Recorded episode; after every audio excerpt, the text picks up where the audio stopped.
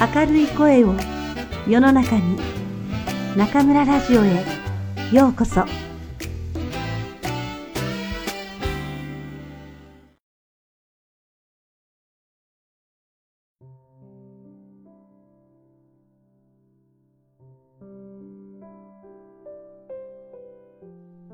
生き方。稲森和夫。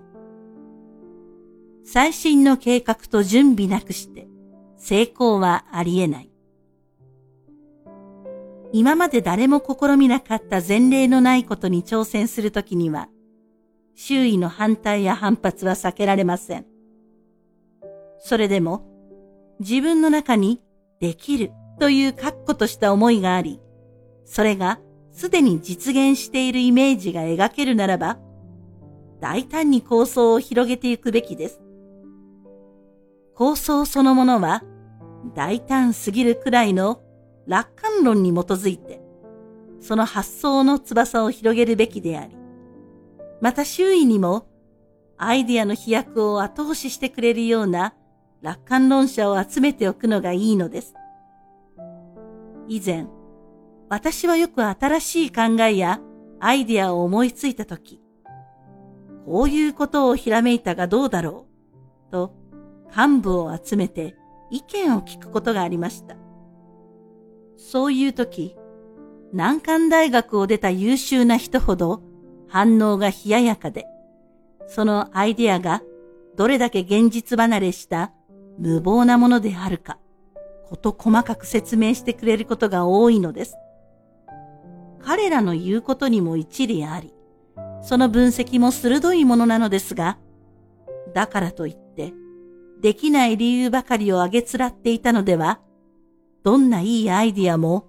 冷水を浴びせたようにしぼんでしまい、できることもできなくなってしまいます。そういうことが何度か繰り返された後、私は相談する相手を一新しました。つまり、新しく難しい仕事に取り組むときには、頭はいいが、その鋭い頭脳が悲観的な方向にばかり発揮されるタイプよりも、少しばかりおっちょこちょいなところがあっても、私の提案を、それは面白い。ぜひやりましょう。と、無邪気に喜び、賛同してくれるタイプの人間を集めて、話をするようにしたのです。無茶な話だと思われるかもしれませんが、構想を練る段階では、実はそれくらい楽観的でちょうどいいのです。その構想を具体的に計画に移すときは、打って変わって悲観論を基盤にして、あらゆるリスクを想定し、慎重かつ最新の注意を払って、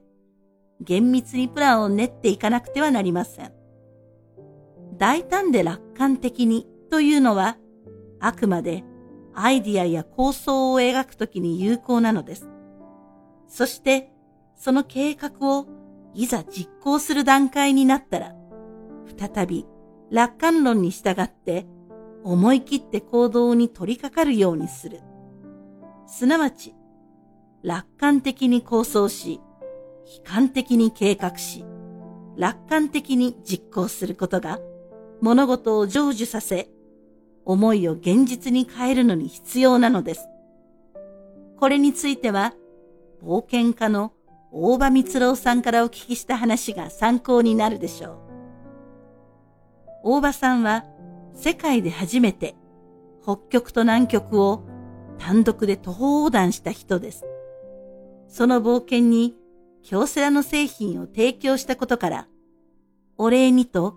大場さんが私を訪ねてきてくれたことがありました。